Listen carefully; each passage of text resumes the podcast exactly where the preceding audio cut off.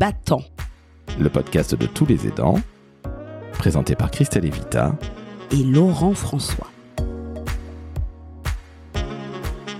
Salut Christelle. Salut Laurent. Comment ça va? Très bien et toi? Eh ben écoute, ça va très bien. Alors, je vais d'autant mieux Christelle, je ne vais pas te mentir, que nous avons un nouvel invité dans Battant, le podcast de tous les aidants. Et cet invité qui est-ce? Dis-nous tout Christelle. Laurent, donc encore un Laurent, mais Laurent Manchon. Ah là là, une paire de Lolo que pour toi, c'est fantastique ça. Salut Laurent, comment ça va? Salut, très bien Laurent. Bonjour Christelle. Salut Laurent. Alors Laurent, tu es le fondateur, le président de l'association des aidants familiaux du Finistère. Laurent, est-ce que tu peux te présenter aux auditrices et auditeurs de Battant, s'il te plaît, en quelques mots? Oui, en quelques mots. Donc j'ai 55 ans. Je suis aidant avec ma femme de notre fils euh, Loris âgé de 26 ans et atteint de la du syndrome de Lennox-Gastaut. C'est une forme d'épilepsie euh, rare, pharmacorésistante. Alors évidemment c'est compliqué, tu en parles dans ton dans ton bouquin qui s'appelle De l'ombre à la lumière, on va évidemment revenir dessus, mais Christelle, je te laisse poser la première question, la véritable première question à Laurent évidemment. Alors moi ma première question euh, ce serait que tu nous décrives un peu ce que tu fais toi et puis les adhérents et puis les autres personnes dans cette association parce qu'on entend beaucoup euh, parler euh, des associations d'aidants, mais j'ai jamais eu l'occasion finalement d'échanger avec quelqu'un qui, euh, en fait, qui anime une association d'aidants. Donc, est-ce que tu peux nous en dire deux trois mots? Parce que vous êtes très très très dynamique. On le voit Laurent et moi sur LinkedIn.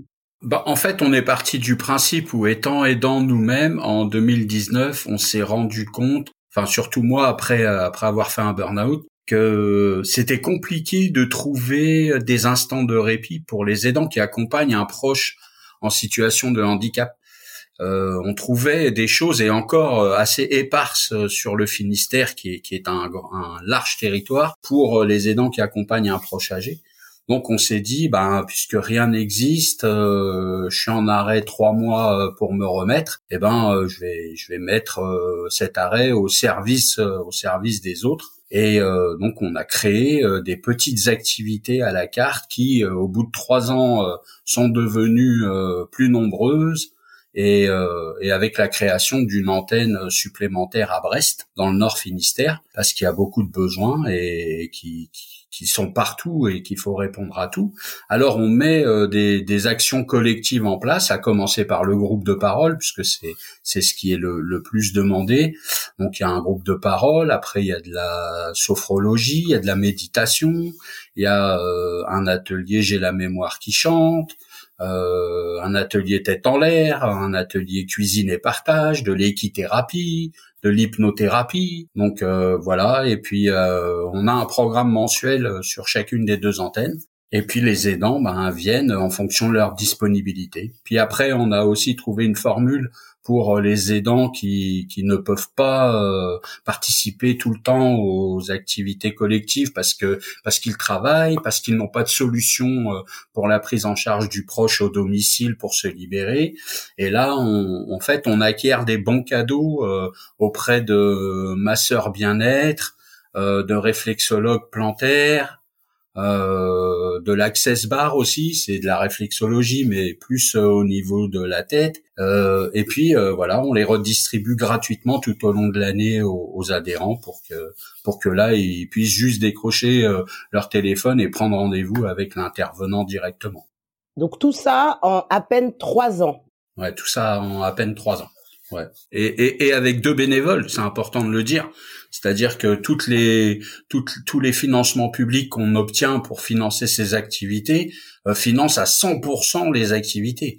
On n'a pas de salariés. Euh, on, quand on doit euh, des quand on doit euh, se mettre sur des appels à projets, on n'a pas un, on n'a pas un cabinet comptable qui le fait pour nous. C'est nous euh, en plus de tout le reste.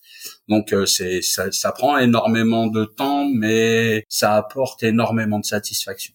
Oui, je moi je le lis dans les commentaires et de personnes qui disent merci, ça m'a sauvé la vie, ça m'a beaucoup aidé. Donc euh, oui, enfin, bravo parce que les aidants, on a besoin de ça. On ne sait pas des fois qu'on a besoin de ça. Donc euh, bravo de vos, bah, de toutes ces actions Euh, parce que quand on est dedans, on sait pas, on sait pas lever le pied. Donc quand d'autres nous disent lève le pied, c'est génial. Alors justement, moi, je voudrais intervenir sur la définition de l'aidant que tu donnes dans ton livre. Alors, on va rappeler le, le, le nom de ton bouquin, Laurent, qui est coécrit. Rappelle-moi avec qui, s'il te plaît, c'est une dame. Alors avec Cécile Pont. Alors Cécile Pont, c'est devenu en plus euh, l'assistante sociale attitrée de l'association. Alors c'est une magnifique collaboration. Elle écrit, elle est assistante sociale, c'est une véritable multitâche. Et ton livre s'appelle De l'ombre à la lumière. Il raconte ta vie d'avant, plutôt la rencontre avec la femme de ta vie justement, la vie avec Loris depuis 1996, euh, date de sa naissance, et puis aussi, bien évidemment, on vient d'en parler à l'instant même, de l'AAFF, l'Association des aidants familiaux du Finistère. Et justement, dans ce bouquin, Merci, trop aimable. J'y suis arrivé. Et justement, dans le bouquin, tu donnes une définition de l'aidant qui est absolument incroyable. Incroyable, j'en bafouille, tu vois. Est-ce que tu peux la donner à nos auditrices et auditeurs, s'il te plaît, Laurent? Ah ouais, mais alors je sais plus précisément ce que j'ai dit. Oh là là, c'est l'âge. À force de boire trop de rhum, c'est ça la Bretagne. Ouais, alors je te ressors. Mais oui, mais qu'est-ce que tu veux que je te dise? Alors être aidant, c'est vivre l'isolement et faire face seul à la maladie ou au handicap. Quand tu donnes cette définition-là, alors je sais pas à quelle page c'est, mais c'est absolument glaçant. Est-ce que tu peux nous en dire un tout petit peu plus, s'il te plaît, Laurent, là-dessus? Bah, en fait, euh, c'est, bah, je le décris, je dois le décrire à un moment euh, sans, sans, sans connaître le nom de la page exacte, mais euh, je dois le décrire à un moment où, où on ne peut pas poser de nom sur la maladie, où finalement les seuls vers vers lesquels on peut se tourner quand, quand, quand son enfant a un an et qu'on découvre sa enfin pas sa pathologie parce qu'on a mis 25 ans pour mettre un nom dessus, mais quand on découvre son son handicap ou sa différence, on est seul. C'est il y a personne. C'est en face de vous, vous avez des sachants, vous vous êtes des parents ignorants et puis euh, vous êtes tout seul. Donc euh, vous êtes seul face à quelque chose que vous ne maîtrisez pas, pas d'interlocuteur euh, pour vous expliquer ce qui se passe quoi. Parce que c'est ça fait partie des maladies rares euh, pour lesquels on a très peu euh, très peu d'informations, même chez les sachants. Donc on est euh, on est vraiment tout seul. Et tu racontes comment vous avez été, Christine et toi, donc Christine qui est la maman de Loris, votre fils, Christine et toi, vous avez été extrêmement baladés, vous avez en plus quitté la région parisienne il y a une dizaine d'années. Enfin, hmm. tu nous racontes tout ça dans le livre, c'est hmm. extrêmement poignant et parfois même très énervant. Bah oui, comment dire c'est assez euh, c'est mais j'ai rencontré des parents euh, dans les salles d'attente des hôpitaux à Paris euh, et qui vivaient à cette époque-là la même chose que nous hein. je pense que s'ils habitaient dans la région ils viendraient à nos activités ça c'est certain. Ils doivent vraiment exploser de voir ce peu de considération. Vous allez d'abord voir le pédiatre c'est le cheminement normal euh, le pédiatre il vous dit c'est rien, c'est des crises atoniques, il est un peu plus actif que les autres et il cherche pas plus. Euh, finalement, euh, quand ça s'aggrave, il vous dit ah ben on va peut-être aller voir un neuropédiatre. le neuropédiatre en cinq minutes, il a saisi qu'il y avait un problème et il vous oriente vers les, les, hôpitaux les plus compétents. Mais en fin de compte, voilà, tous les mois vous allez faire des vous allez faire des examens. Et puis tous les mois on vous change le traitement parce que ben on connaît une petite fille avec qui ça c'est à peu près pareil et ça a marché. Euh, donc déjà on, commence à se dire euh, quand on a un petit peu déjà l'esprit rebelle mais on nous prend pour qui euh, notre fils c'est pas un cobaye pourtant on lui fait essayer des choses qui fonctionnent avec des enfants qui ont à peu près la même chose mais pas pareil. Donc euh, ça a été euh, ça a été euh, plus de 15 ans comme ça dans les hôpitaux jusqu'à entendre euh, le chirurgien débarquer en cours de consultation et vous dire encore avec le le chapeau et, et le masque à peine baissé au sortir d'une intervention ah mais moi je fais ça tous les jours j'ouvre je retire la tumeur je referme par contre je n'assure pas le suivi ah bon, d'accord. Et nous, en tant que parents, on doit euh, prendre en considération que Loris, le peu de vie qu'il a, même avec sa pathologie, peut lui être retiré et le faire devenir un légume si euh, l'opération euh, échoue parce qu'il n'y aura pas de suivi après. Donc c'est Pour les parents, c'est compliqué. Mais jusqu'à encore il y a quelques années là, hein, euh, jusqu'à euh, il y a deux ans, euh, quand ça faisait 20 ans qu'on suivait ce qui se passait depuis 20 ans aux États-Unis avec le CBD, qui en France n'a été accepté que sur deux pathologies, et il a fallu se battre parce que Loris n'entrait pas sur ces deux pathologies, alors que le CBD en deux ans, Loris qui faisait 40 crises violentes par jour en fait plus que 40 par an. Hein. Mais on veut pas écouter les parents. On, c'est, c'est pas nous les sachants. Quand on dit que tous les cycles lunaires, que les marées, euh, ça a un impact sur son épilepsie, euh, beaucoup de chercheurs ont fait des études là-dessus. Hein. On l'invente pas. Hein. Bah non, le neurologue à qui vous avez affaire vous, il vous dit non non, c'est de la légende, jusqu'à ce que vous lui rameniez une thèse écrite par un de ses confrères. Justement, moi, Laurence, ce qui m'a beaucoup interpellé euh, dans ton dans ton ouvrage, comme tu l'expliques là dans dans le début du podcast, c'est ces situations de mise en doute de la parole euh, de l'aidant, mmh. qui est quand même euh, la personne qui côtoie au quotidien, de manière très profonde, intime, la personne qui l'aide, et cette bah, cette non voix au chapitre. Et ça m'a beaucoup interpellée parce que euh, avec ma sœur, on a eu la même difficulté euh, lorsqu'on par rapport à notre mère, on disait bah oui, il y a quelque chose euh, qui ne va pas et, et donc alors au début on nous a dit non et puis après on nous a dit ah mais oui mais ça doit être Alzheimer parce que bah perte de mémoire, personne âgée, etc. Après donc ma sœur et moi on fait des recherches, on voit qu'il y a d'autres pathologies comme la maladie, à corps de Lévy. Donc tu interroges les, les, les sachants, euh, mmh. qui te regarde un peu du genre bon bah tu vas pas m'apprendre la vie hein, la, cocotte. Euh, mais en même temps tu lâches pas. Donc tu produis des tu, tu vas trouver des études parce qu'internet a peut-être beaucoup de défauts mais il a aussi la la capacité à permettre que tu ailles prendre l'info. Euh, donc moi ça voilà. Donc je me dis que cette façon de de traiter les dents ou des fois de le maltraiter alors c'est évidemment pas le cas de tous mais c'est vraiment une ligne de fond euh, dans, dans la façon dont les aidants sont traités, quel que soit le type de personnes qu'ils aident. Et ce que je retiens de ton ouvrage, bah, c'est en fait qui, je sais que c'est dur, mais il faut pas lâcher. Et moi, je mmh. trouve que ton ouvrage, c'est ça qui vient dire. Faut pas lâcher, même si on ricane, euh, même si euh, vous entendez des choses désagréables. Euh, il y a une combativité dans ton dans ton écrit, dans la façon d'écrire, de de rapporter les choses une combativité que, si possible, il serait bon que lorsqu'on est aidant, de ne pas lâcher. Et Dieu sait mm. que c'est dur parce qu'on est fatigué.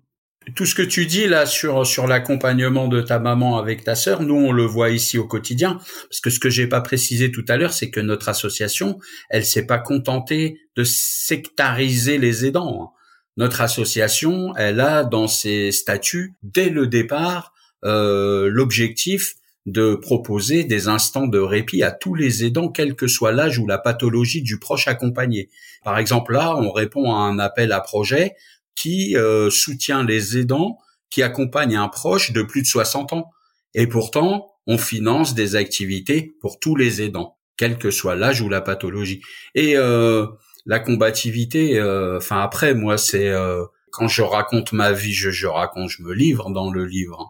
En plus, euh, j'ai grandi en banlieue parisienne. Il fallait se battre pour avoir une heure dans une salle euh, dans la MJC de la ville. Euh, quand elle a été privatisée par le nouveau maire, bah on avait, on pouvait même plus se battre parce qu'on nous l'attribuait pas.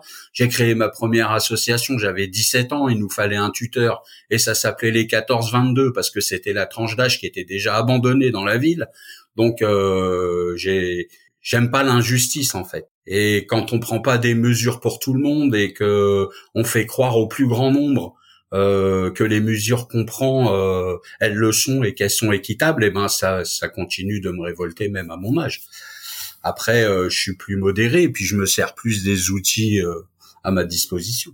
Ce côté battant, il est euh, absolument indissociable, comme tu l'as dit toi-même, Christelle, de tous les aidants. Surtout quand on est aidant non pas temporairement comme je le suis, puisque j'ai, je suis en train d'accompagner ma femme dans sa longue maladie, comme on dit pudiquement, son cancer du sein. Mais Christelle et toi, fortiori Laurent, euh, ce sont, c'est une aidance qui est beaucoup plus longue. Il faut être un battant, il faut vraiment savoir castagner au sens le plus noble du terme, le noble art de, la boxe, parce que il y a une boxe qui se fait aussi avec l'administration. C'est-à-dire que l'administration met les gens dans des cases. Tu disais que tu étais devenu ou ta femme était devenue des aidants professionnels. Est-ce que tu peux nous expliquer comment ça fonctionne, Laurent, s'il te plaît? Ah, des aidants euh, professionnels. Alors moi, je sais, je sais pas un terme que que j'apprécie euh, aidant professionnel parce que ça porte à confusion. En fait, sur les réseaux, on essaye nous de faire la clarté sur euh, sur les sur les appellations euh, entre guillemets euh, légales. C'est on va d'ailleurs même l'aidant naturel a disparu hein, pour laisser la place au proche aidant ou à l'aidant familial. Mais on a la loi d'accompagnement de la société au vieillissement de 2015 qui donne euh, comme appellation pour euh, les aidants qui accompagnent un proche âgé, bah, l'appellation de proche aidant. Et on a le code de, le code de la famille euh, qui dit qu'un aidant qui accompagne un proche handicapé est un aidant familial. Donc euh, l'aidant professionnel, euh, je sais pas ce que c'est en fait, parce que nous on est aidants familiaux, on reçoit un dédommagement avec la prestation compensatrice de handicap euh, pour accompagner Loris.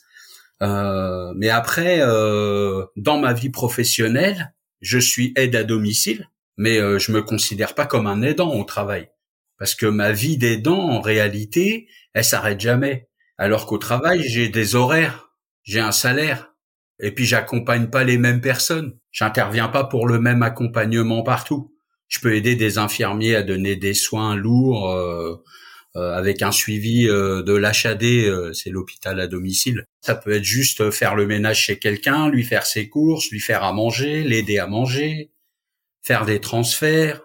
Mais pour moi, c'est pas être aidant ça. Pour moi, être aidant, c'est je passe ma nuit avec Loris, je me lève avec Loris, je fais déjeuner Loris. Quand je reviens du travail, je m'occupe de Loris. L'après-midi, Loris est avec moi. Le soir, je me recouche avec lui. Après manger, il prend sa douche. Donc euh, c'est c'est ça aidant. Aidant, c'est non-stop en fait. Il n'y a pas de professionnel de l'aidance. Pour moi, ça n'existe pas. Ben, encore une fois, en lien avec ce que disait tout à l'heure Laurent 1 sur les définitions que tu donnes euh, autour euh, de ce qu'est être aidant. Tout le long du livre, tu donnes plein de définitions et là encore, tu bah, tu nous donnes ta définition. En tout cas, tu nous montres toutes les particularités qui se cachent derrière ce mot qui peut être trompeur. Quand tu dis, bah, il y a les aidants euh, du week-end, les aidants au téléphone, les aidants de loin. Quand tu expliques que c'est non-stop et que pour toi, le fait euh, d'apporter ton aide quand tu fais aide à domicile pour aider euh, des soignants ou autres ou des, ou des personnes qui ont à être aidées, hmm. tu, tu expliques pourquoi pour toi c'est distinct. Encore une fois, voilà, je ton livre, il m'a beaucoup interpellé aussi là-dessus, sur toutes les distinctions que tu fais, toute la finesse euh, que, que tu donnes, parce que lorsqu'on est soi-même aidant, euh, bah, des fois, on ne sait pas qu'on est aidant. Il y a un épisode qu'on a fait avec Laurent où justement, Laurent dit mais non, mais moi je suis pas aidant. Euh, mhm. C'est seulement euh, pour les personnes qui s'occupent de parents âgés. Et on explique bah non, en fait, il y a plusieurs typologies d'aidants. C'est c'est un monde, c'est une c'est une galaxie. Et donc dans ton ouvrage, je trouve ça vraiment euh, super bien décrit. Et du coup, je voulais aussi savoir comment euh, t'étais venu euh, l'impulsion euh, de ce livre. Moi, je sais pourquoi j'ai écrit mon livre, mais toi, comment elle t'est venue C'est écrit et voilà. Et puis je voudrais savoir si tu l'as écrit vite, combien de temps t'as mis. Alors c'est, j'avais jamais prévu d'écrire ou envisagé d'écrire un livre.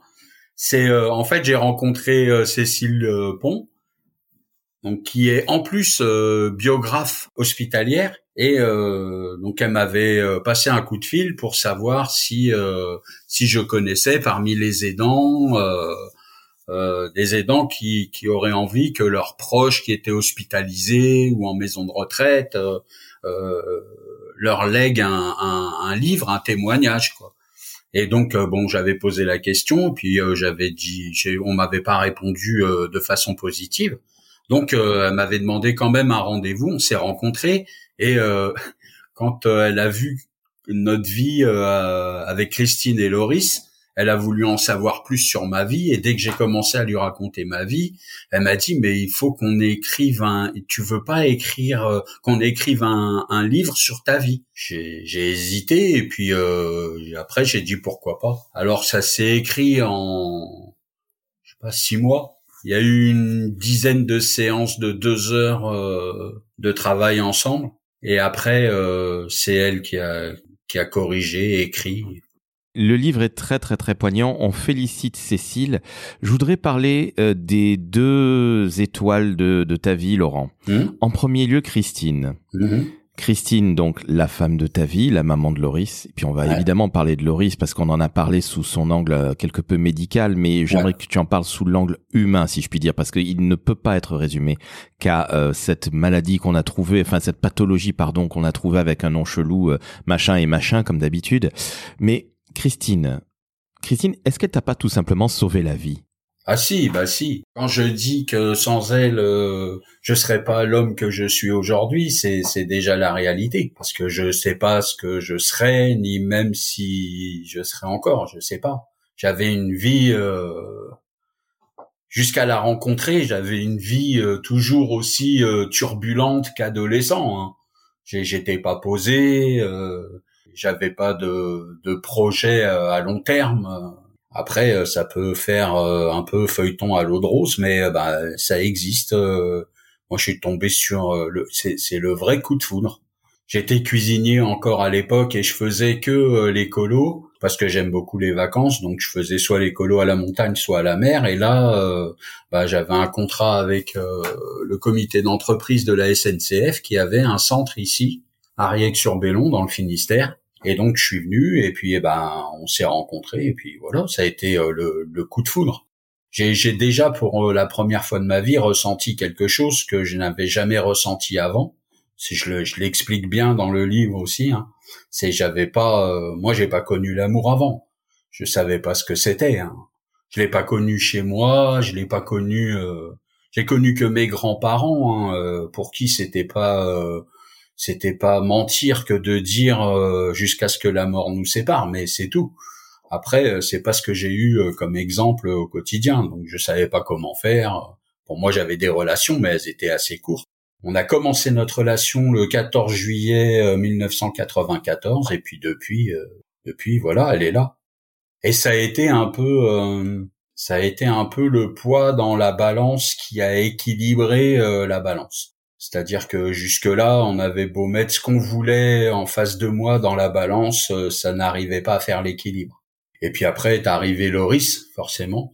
Donc, euh, bah nous, de toute façon, on l'a aimé euh, comme un enfant normal.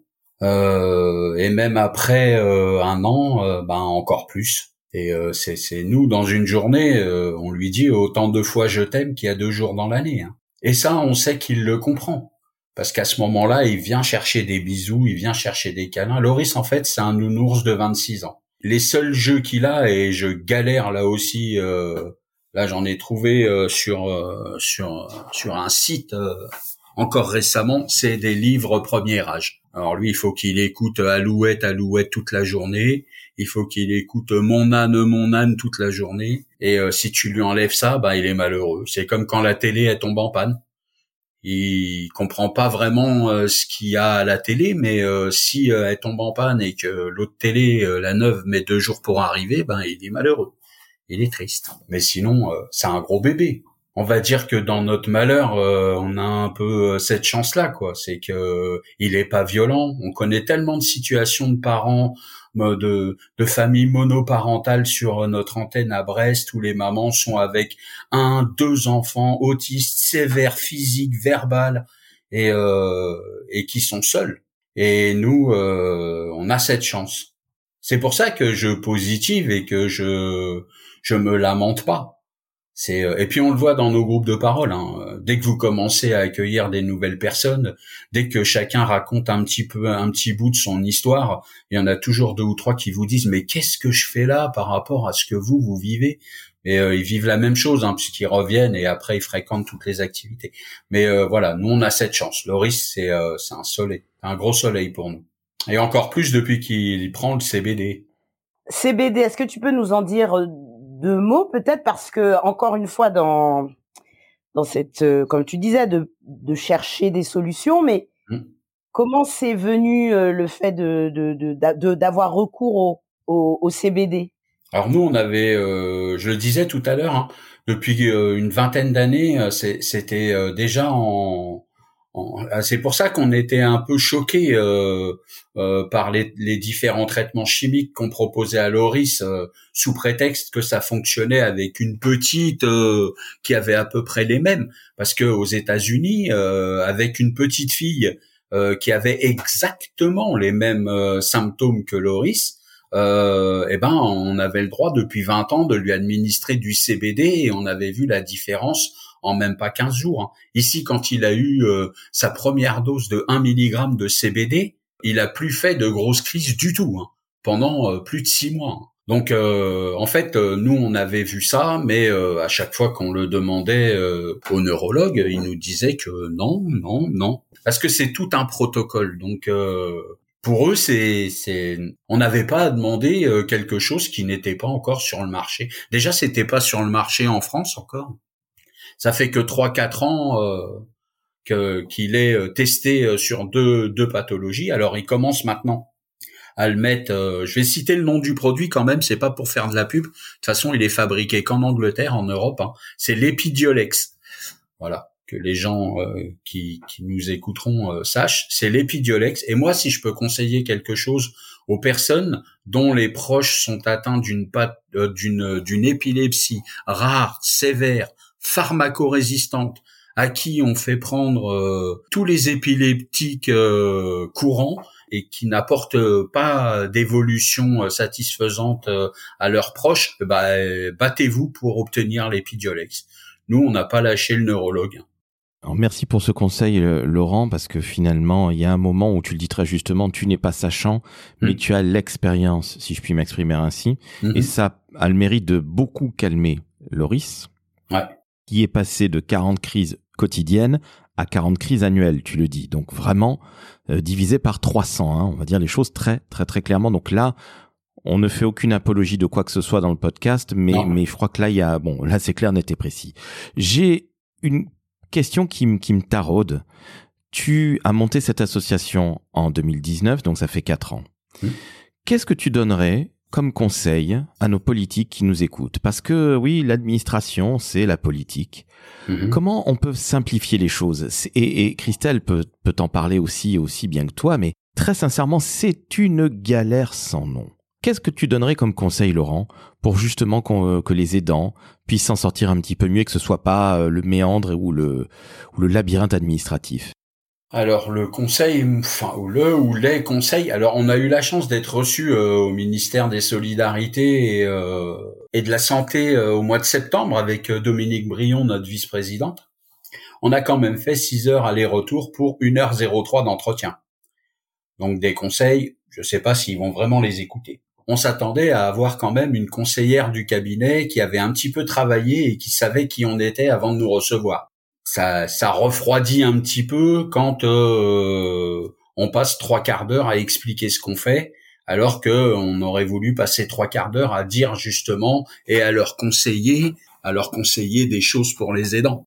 On a été euh, entendu, mais on n'a pas été écouté. Je pense pas. Euh, les aidants, de toute façon, ça coûte très cher on coûte très cher. On rapporte beaucoup d'argent, enfin on fait économiser à la société énormément d'argent puisqu'il y a un rapport de Dominique Gillot qu'on partage assez souvent euh, et qui dit selon les locuteurs euh, qui, qui ont contribué à ce rapport que les aidants font économiser à la société entre 16 et 160 milliards d'euros par an. Euh, c'est pas compliqué, hein, euh, c'est la réalité, elle est là. Hein. Et une journaliste un jour me demandait ah bon mais euh, comment ça se fait? Je dis bah si vous prenez ma femme et moi de PCH tous les mois, on a 2000 euros à deux. Une place en foyer d'accueil médicalisé va coûter entre 20 et 25 000 euros par mois. Qu'est-ce qui vaut mieux? Créer des places ou nous donner une PCH pour qu'on s'occupe nous-mêmes de notre enfant? Bah, Le choix, il a été fait. Après, vous prenez le congé proche puisque si je vais donner un conseil à nos gouvernants, le congé proche aidant, il a été fait pour satisfaire 275 000 aidants actifs. Mais on est 6 millions d'aidants actifs. Donc comment on peut, c'est, c'est, ça concerne quels aidants? Quand vous regardez les motifs d'exclusion de la JPA, l'allocation euh, journalière proche c'est, ça exclut 90% des aidants actifs. Hein. Nous, on connaît pas d'aidants qui ne perçoit pas une des euh, prestations qui vous exclut de la JPA et donc par conséquent du congé proche. Donc des conseils à donner euh, au gouvernement, mais il y en a plein sur les mesures euh, qui ont été prises euh, depuis, on va pas dire 2017, parce que ça, ça a démarré en 2018 réellement. Donc depuis 2018, avec le même président, euh, même s'il y a eu euh, des, des, gouvernements successifs, euh, on est loin du compte. moi, par exemple, si, si on me parle, j'ai dû démissionner de la fonction publique territoriale pour aller chercher un emploi où je pourrais avoir des horaires qui correspondent à mon statut d'aidant familial. Alors que c'est si simple de, de bouger des lignes dans le code du travail et de dire voilà pour les aidants maintenant ça va être comme ça. C'est faut pas donner ça euh, aux syndicats, faut pas donner ça à des accords de branche.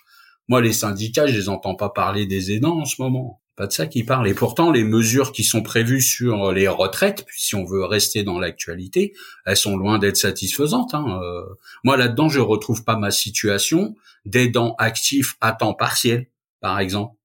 on n'en parle pas. On parle des aidants qui sont à la maison, qui ont abandonné euh, leur carrière professionnelle, mais on ne parle pas des aidants actifs à temps partiel. Tu as évidemment raison. Ce cas de figure, euh, enfin, je le rencontre euh, lorsque je discute avec d'autres aidants qui me disent mais moi je diminuer mon nombre d'heures de travail, c'est problématique parce que ça fait rentrer moins d'argent, tout simplement. donc quand les gens me disent oui, mais pourquoi t'arrêtes pas de travailler? Ben, Ils me disent bah si j'arrête de travailler, en fait, je ne peux juste plus subvenir à mes besoins ni aux besoins de la personne aider. C'est mmh. vrai qu'il y a encore beaucoup de, de, de, oui, de méconnaissance à l'inverse de ton ouvrage ou des discussions qu'on a là tous les trois, où on rentre dans le détail des situations. C'est vrai que euh, au sein du grand public, et encore aujourd'hui au niveau de nos gouvernants, et on espère que ça va se clarifier, il y a trop l'image de l'aidant. Euh, euh, c'est une typologie de personne qui sera à la maison, qui peut se permettre de pas travailler, qui n'a pas d'autres aides à côté, alors que la réalité est toujours plus complexe et, euh, et que tu peux être très vite sorti euh, du cadre euh, des aidants, quoi, pour peu que tu comme tu dis, soit un peu d'activité, soit une autre aide, mmh. ça va très vite. Donc oui, le conseil, ça pourrait être ça, d'être plus dans la finesse de la diversité des situations. C'est ça. Et si j'en avais un autre encore pour pour conclure là-dessus, c'est bah, donner les moyens directement au département parce que par exemple celui du Finistère, il a la volonté, hein, il a créé un plan handicap finistérien avec un, le troisième pilier dès l'année dernière, euh, après un an d'élection. Euh, donc euh, il y avait des engagements qui avaient été pris pendant la campagne et le président les a respectés tout de suite. Il nous a reçus dans la foulée alors qu'on l'avait jamais été auparavant. Euh, et puis euh, voilà, il a mis en place un pilier vraiment pour les aidants et ça fonctionne très bien. Et on arrive à développer, par exemple, il y avait que des appels à projets pour les aidants, comme je vous le disais tout à l'heure, euh, qui accompagnent les proches âgés. Et ben là maintenant, il a mis en place un appel à projet en cherchant des partenaires. C'est les banques du territoire, les partenaires. Et un appel à projet pour les associations d'aidants qui œuvrent pour le répit des aidants qui accompagnent le handicap. Et comme ça, on peut dire que tout le monde est, pris en compte. C'est qu'est-ce que c'est? À chaque fois. Et puis tout à l'heure, on parlait des, des différentes appellations des aidants, mais nous, c'est pareil. Moi personnellement, j'en peux plus quand j'entends on a voté ça pour les proches aidants, mais c'est c'est pas pour tous les aidants. Et dans le même texte, quand on lit euh, le décret ou la mesure, oui, les proches aidants et la phrase d'après, donc les aidants familiaux. Mais non, c'est qui? Ou alors on appelle les aidants des aidants. Nous, c'est ce qu'on dit. Un aidant, c'est un aidant. Nous, on l'a fait remonter au cabinet du ministre. On a dit arrêtez de mettre des noms comme ça pour euh, mettre de la fumée. Les gens, ils savent plus qui ils sont, ils savent plus ce qu'ils sont. On leur demande de se reconnaître comme aidants. Et à côté de ça, on met 50 appellations dans laquelle ils doivent aller. Arrêtez ce flou là artistique là, c'est même pas juridique. C'est un flou artistique. Ça, c'est pour que les gens euh, soient perdus et mais n'ont pas besoin de ça. On a besoin de clarté. Les gens qu'on rencontre, les gens qu'on a au téléphone, on a ça aussi, une ligne d'écoute. Hein. Faut pas croire, hein. on passe entre, il y a des appels qui vont durer dix minutes, d'autres qui vont durer trois quarts d'heure, mais des fois on a des aidants au bout du rouleau euh, et ça va durer deux heures. Euh, donc euh, c'est non, il faut il faut clarifier, clarifier. Et puis la question du statut des aidants pour nous, elle reste encore à aborder et à aborder avec les aidants. Oui, faire avec. Et c'est vrai qu'il y a une tendance à pas forcément consulter les, effectivement, les, les, les sachants. Et c'est ce que vous faites, toi et Dominique, euh, au sein de mmh. l'association et sur les réseaux. Comme tu le disais, il y a 50, on sait qu'il y a, quand tu dis besoin de clarté, il y a 50% dans la, dans les aidants, 50% des aidants ignorent qu'ils sont, euh, qu'ils sont aidants. Donc, on le dit, on le redit parce que les uns et les autres, les unes et les autres qui nous écoutez, si ce qu'on raconte vous parle, c'est peut-être parce que vous-même, vous êtes en situation euh, d'aider quelqu'un euh, de manière euh, continue ou de plus en plus, et vous vous sentez ben, soit au bout du roule. Sachez que et si vous avez, vous ne vous reconnaissez pas comme aidant, euh, ben, c'est pas parce que vous ne l'êtes pas, c'est parce que vous ne le savez pas. Donc c'est bien que tu aies aussi rappelé, rappelé ce besoin de, de, clarté pour que les uns et les autres, et ben du coup, s'épuisent pas quoi. Alors justement, on va conclure là-dessus sur ces conseils de, Laurent. Merci à toi déjà d'avoir accepté notre invitation, Laurent, parce qu'on ne l'a même pas dit en début de podcast, mais c'est très important. Euh, la, la Bretagne est une région qui m'est chère. Tu vois, on avait une précédente invitée qui était toulousaine comme moi, enfin qui vivait à Toulouse. Là, je vais dans mon autre région de cœur qui est la Bretagne grâce à toi. Alors moi, j'étais plutôt du côté de Rennes, donc c'était l'île-et-Vilaine. Que veux-tu que je te dise, mon bon Laurent? Mais la Bretagne est grande. Hein Exactement, et c'est une, une sache que Laurent dit ça à tous les invités, toutes les régions. Oui, mais j'ai entendu hein, les précédents podcasts. Hein, de on, toute est, façon. on est d'accord. Toutes, toutes les régions des invités sont ces régions coup de cœur. Voilà. Ce n'est absolument pas vrai. C'est, je, je c'est de la diffamation totale. En tout cas, on te remercie, Laurent. C'était un. c'est moi qui vous remercie.